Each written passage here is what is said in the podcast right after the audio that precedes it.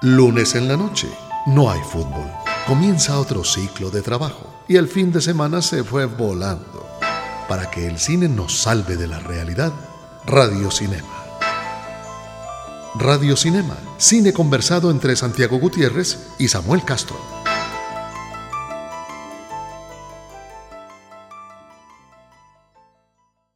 Con, el, con motivo del estreno de la última película de Steven Spielberg en las carteleras colombianas, la película Ready Player One, pues había que aprovechar para hablar de uno de los grandes maestros del cine contemporáneo. A mucha gente esa afirmación le, le da piquiña, porque Spielberg también es otras cosas, aparte de maestro del cine, es uno de los grandes monstruos de Hollywood, es un eh, tremendo productor que ha hecho cosas abominables solamente por el éxito de la taquilla, como Transformers, por ejemplo, y sin embargo, eh, eso no es digamos, un defecto tan pronunciado como para no aceptar que Spielberg ha formado algunas de las, de las eh, memorias más importantes de nuestra infancia y algunas de las imágenes más representativas de cine de los últimos años. Esta noche en Radio Cinema vamos a escuchar, vamos a hablar de la vida de Steven Spielberg y vamos a recorrer eh, la filmografía del maestro norteamericano en el primero de dos programas que estarán dedicados a su obra. Cuatro minutos dedicados al análisis riguroso. La crítica de la semana en Radio Cinema. Algunos dirán que Ready Player One es una película eh, caótica o adolescente y probablemente tengan razón. El asunto con Ready Player One no es decir que está llena de elementos eh, o que tiene muchas referencias, tantas que a veces uno se pierde al verla. No, es entender a Ready Player One como el último paso en una obra que es consecuente consigo misma, que es la de Steven Spielberg, que siempre ha eh, girado en torno a dos extremos. Uno, el, cine, digamos, más académico o serio, en el que están algunos, algunas películas fallidas como eh, El color púrpura y algunas otras muchísimo mejores como Munich o La lista de Schindler. Y por el otro lado, el cine que homenajea al cine de entretenimiento y que pretende solamente eso, ser entretenimiento. Eh, inclusive cuando es entretenimiento, las películas de Spielberg logran muchas más cosas que las de otros, porque él es incapaz de dejar su cinefilia a un lado. Entonces, las imágenes que nos presenta en, en, esta película, pues homenajean a su propia obra, pero también a la obra de todo el cine. No por casualidad, en la carrera, una de las carreras que es uno de los juegos que presenta Ready Player One, pues el protagonista tiene que luchar contra King Kong y es tratar de esquivarlo y vemos a King Kong con la misma eh, imagen de King Kong de los años 30 montado en el Empire State eh, y por otro lado en, en, la película y en la novela en la que está basada pues hay una referencia explícita y muy buena a El Resplandor de Kubrick que, así, que era también un, uno de esos cineastas que admiraba y era admirado por Spielberg. En Ready Player One nos cuentan, nos, nos adaptan una, un fanfiction que se convirtió en novela y se convirtió en bestseller, eh, en el que vemos a un muchacho que tiene que vivir en el oasis, que es un mundo ficticio que ha creado una compañía para que la gente de todo el planeta pueda hacer en ella lo que quiera. Spielberg aprovecha ese mundo ficticio para llenarlo de referencias eh, que algunos reconocerán. Vemos desde Doc Dodgers, el marcianito de la Warner Brothers, hasta el DeLorean de Volver al Futuro. Y en ese, en ese mundo, supuestamente el fundador de Oasis ha dejado unas pistas que el, eh, el protagonista debe encontrar, o cualquiera debe encontrar para tomar el poder de la compañía que está detrás de Oasis. Eh, la compañía enemiga tiene un rival que es un villano muy horrible, muy horrible en cuanto a que es poco complejo, es ridículo un poco, y Ben Mendelssohn no logra darle más carne a, un personaje que probablemente no la tenía desde el guion. Y pues lo que tenemos es ese parque de diversiones, esa montaña rusa, la que nos acostumbra Spielberg, con también las acostumbradas eh, y tremendas secuencias que, son virtuosas y que uno se asombra de lo que él es capaz de hacer, incluso a, través de efectos de computador. Tal vez ese sea el problema más grave de Ready Player One, que se eh, eh, extasía con las posibilidades de los, de los gráficos generados por computador y muchas veces nos pierde, nos, nos desconecta. Estamos viendo un videojuego. Eh, un videojuego hecho por Spielberg, es decir, un videojuego hermoso, pero, pero un videojuego. Y solamente cuando volvemos a esa parte real de, de de actores, de verdad. el, protagonista eh, no, no, casualmente se parece al Spielberg adolescente con esa nariz grandota. Es un, es un alter ego del mismo Spielberg. El cuando lo vemos a él, volvemos a conectarnos con el lado humano que siempre ha tenido Spielberg. Yo no, no creo que Ready Player One eh, sea una película que vaya a cambiar o vaya a estar entre las grandes películas de Spielberg, pero a diferencia de lo que piensan muchos, no es una perdedera de tiempo, es un viaje a la nostalgia eh, hecho por el hombre que ha creado la nostalgia en el cine de los últimos años. Nos hacen reír, soñar y llorar. Aún así, no los conocemos. Personajes del cine en Radio Cinema. Bueno, Santiago, es que estamos, o sea, por eso son dos programas de una vez. Empecemos saludando a, los que nos escuchan, eh, a la gente que nos escucha por cámara FM, los 95.9.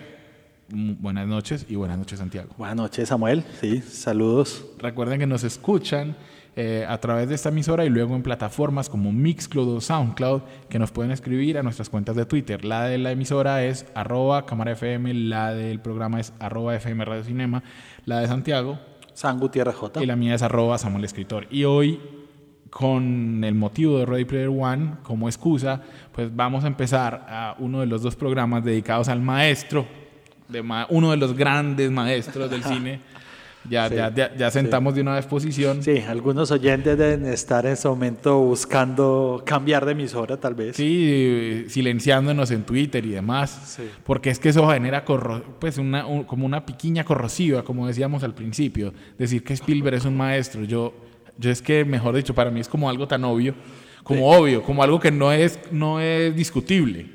Sí, a ver, la importancia de Spielberg, como para sentar un poco posición, creo que es uno de los pilares o uno de los arquitectos sobre los que se construye el Hollywood que hoy entendemos. Hoy damos por sentado una industria fuerte, con un éxito comercial global, pero hubo un tiempo en que Hollywood estuvo en decadencia y una generación previa, pues que, la llamaron la del nuevo Hollywood de alguna manera, pero después llegaron estos directores que se convirtieron en éxitos en taquilla. George Lucas, eh, Ford Coppola, Scorsese. Sí. Es una generación que realmente formó lo que hoy conocemos como la industria del cine en Hollywood. Sí, ahí hay, un, ahí hay una cosa y es que Spielberg siempre fue como el bicho raro de toda su vida. Y estamos frente a la venganza de los nerds. La, o sea, la, riqueza de Spielberg es la venganza de los nerds. ¿Por qué? Porque, porque Spielberg no solo fue, ya, lo, ya llegaremos allá, pero para solamente para tratarlo, Spielberg no solo fue un bicho raro entre esos de su generación, era el único que no bebía, el único que no salía a fiestas, el único que no se drogaba, eh, sino que también fue un, un, bicho raro desde el comienzo, desde su infancia como hijo de un ingeniero electrónico y de una pianista. El ingeniero electrónico estaban en, la, digamos que en la efervescencia de la creación de las empresas de computación en Estados Unidos, entonces eh, se mudaba constantemente eh, y no tenía tiempo para su hijo. Esa, eso hizo que eh, el, niño Spielberg tomara la cámara de 8 milímetros del papá, se apropiara de ella y, mm, en una mezcla como de Spielberg no es tímido, o, o sí es tímido, pero si ustedes lo oyen en una entrevista, Spielberg habla con fluidez todo el tiempo. Es un hablador y un conversador bacanísimo.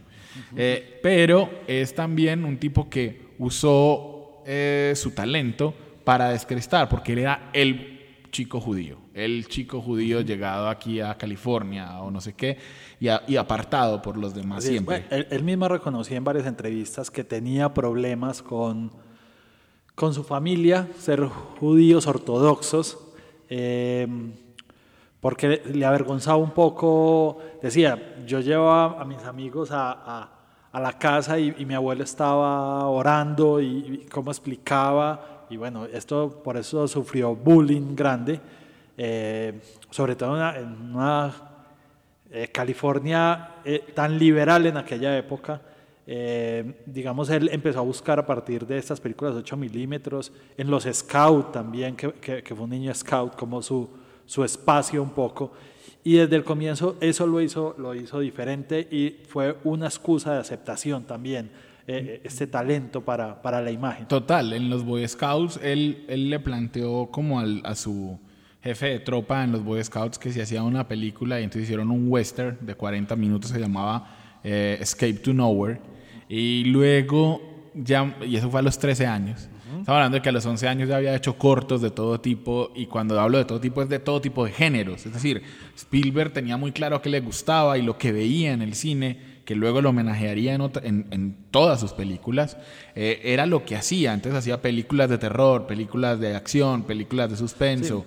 exactamente, sí, de hecho, poco después de los 16 años ya haría un, una película de 130 minutos que llamó Firelight, que pues fue la inspiración para de encuentros cercanos del, tercer, tipo. Exactamente. Claro, es, es una cosa increíble porque hoy inclusive decimos eh, actores, eh, directores muy, digamos, prodigio o, o, muy jovencitos. Pero es que lo de Spielberg es, o sea, ya, ya había hecho un largometraje, como sea, antes de los 22 años. Él quería hacer un largometraje profesional antes de los 21.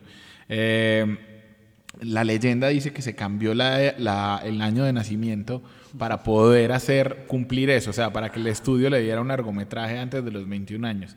El estudio, con el estudio me, refiero a que después de, mucho tiempo, Spielberg no, de su generación, es el único que no hizo paso por universidad y estudio de cine. O sea, hizo unas carreras normales, pero lo de Spielberg siempre ha sido la práctica. Es también un tipo hecho a pulso y a punta de esfuerzo. Y eso es otra de las cosas que, a mí no me hacen sino admirarlo a partir de sus referentes, que en el comienzo eran John Ford, David Lean, que, que incluso eh, se ve en, muchas cosas del arca perdida la influencia de Lawrence de Arabia, por ejemplo, y finalmente Alfred Hitchcock. Eh, él mismo lo reconoce, aunque hay infinitud de, influencias en su obra. Sí, vale decir que él no, no, tuvo esta carrera formal también porque no lo aceptaron, que digamos es otra de las revanchas del destino. Él quiso entrar a estudiar cine eh, a, la Universidad del Sur de California eh, y nunca pudo entrar. Eh, lo cual lo, lo, obligaría un poco, lo orientaría a, a, jugársela más por la práctica ingresando a los estudios Universal como un pasante, sin sueldo, sin pago, con unos horarios infames. Hay una, hay una leyenda famosa que dice que, que en, en, algún momento cuando se acabó la pasantía, él siguió yendo. Y como había ido tanto tiempo, pues los porteros lo dejaban pasar. Y finalmente se encontró la manera de es quedarse en el estudio y ver, en ese momento todavía Alfred Hitchcock, estaba filmando, entonces él veía, se metía a los rodajes, se metía a ver cómo hacían las cosas en los estudios y, mm, finalmente hace un corto que se llamó Amblin y Amblin es el nombre de la productora de Spielberg, lo seguimos viendo, Amblin nunca ha dejado de existir, Spielberg inclusive aunque fundaría después eh, un, digamos el mayor emprendimiento y fracaso, que fue DreamWorks, Amblin nunca ha dejado de ser su compañía productora. Eh, Amblin lo ve un, un, ejecutivo de Universal y le dice, hermano, usted tiene mucho talento. Necesitamos que usted se venga a, a dirigir cosas aquí en televisión. Era una cosa muy grave porque imagínense a, a, Spielberg de 21 años y con pinta de menos, de 18. Y le ponen a dirigir eh, capítulos de Columbo, le ponen a dirigir una película para televisión con Joan Crawford. Joan Crawford es la, la, famosa actriz que hoy ha recuperado su fama por Feud, la serie. Esa, Joan Crawford. Eh, y Spielberg con una pinta, hermano, que se veía más chiquito que vos y yo en el ejército, dirigiendo a esta señora actriz. Sin embargo, el hombre sabía demasiado, sabía demasiado de cómo quería los encuadres, sabía demasiado de cómo hacer una escena, del ritmo de las escenas, de lo que se podía hacer en edición y fue, digamos que siendo destacado como el niño prodigio, todos sabían que había un niño prodigio ahí dirigiendo cosas, hasta que finalmente eh, le dan una, después de varias cosas en televisión, le dan una un largometraje, un largometraje que, que, salió en televisión, pero que luego se estrenó en cine, que fue Dude. Dude, sí. O El Diablo sobre Ruedas, como lo, del 71.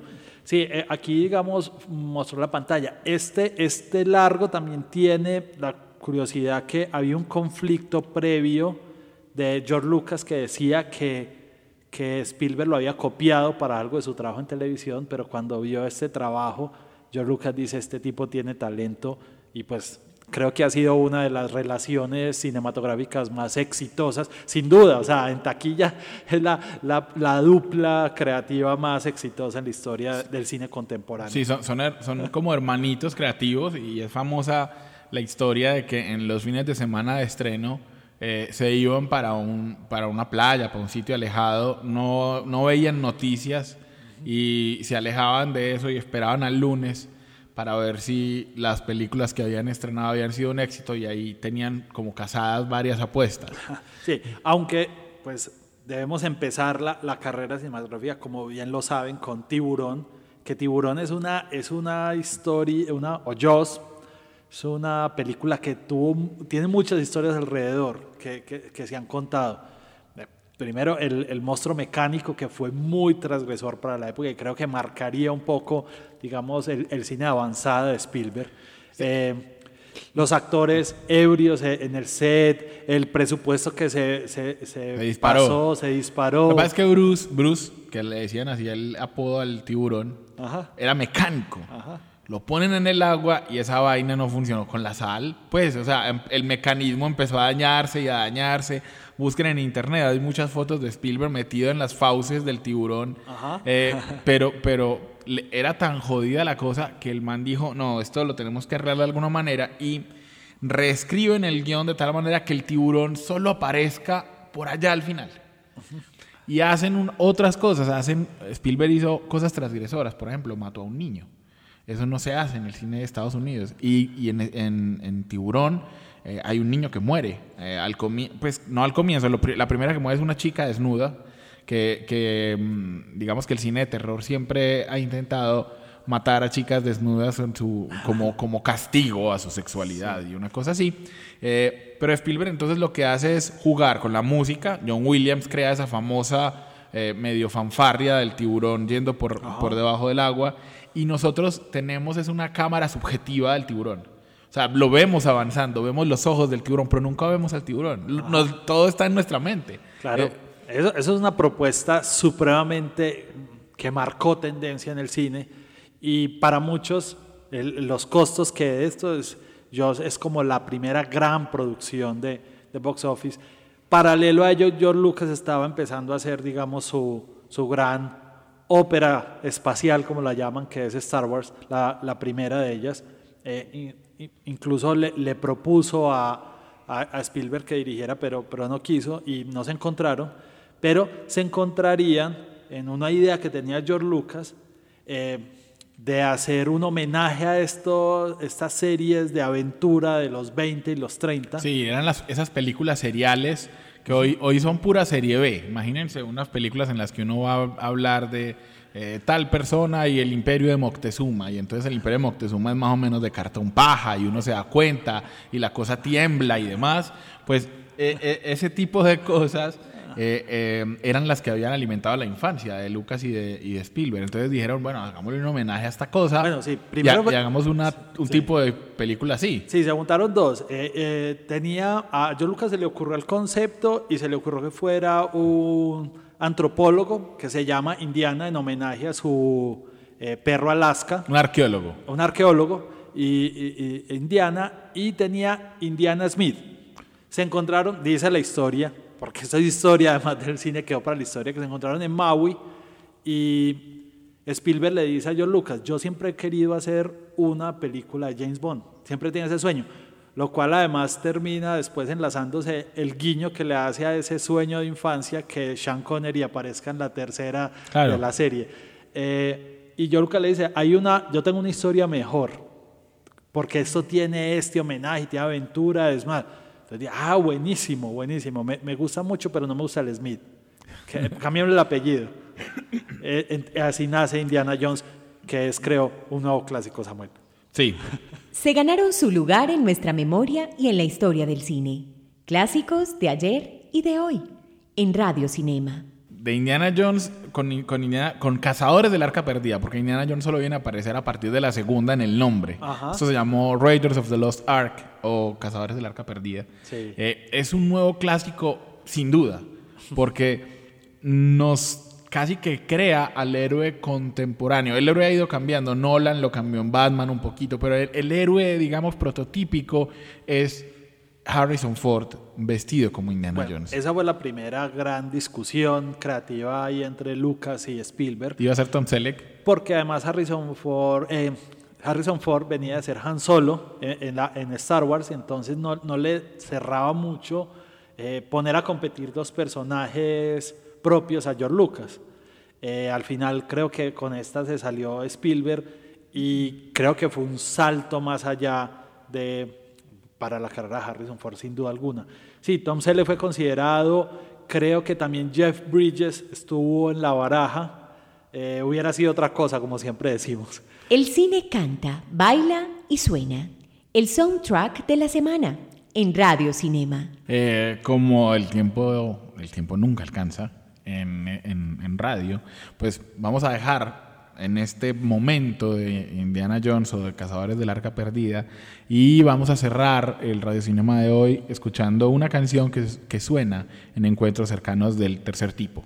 Eh, con More Than a Feeling de Boston nos despedimos hasta dentro de ocho días en Radio Cinema.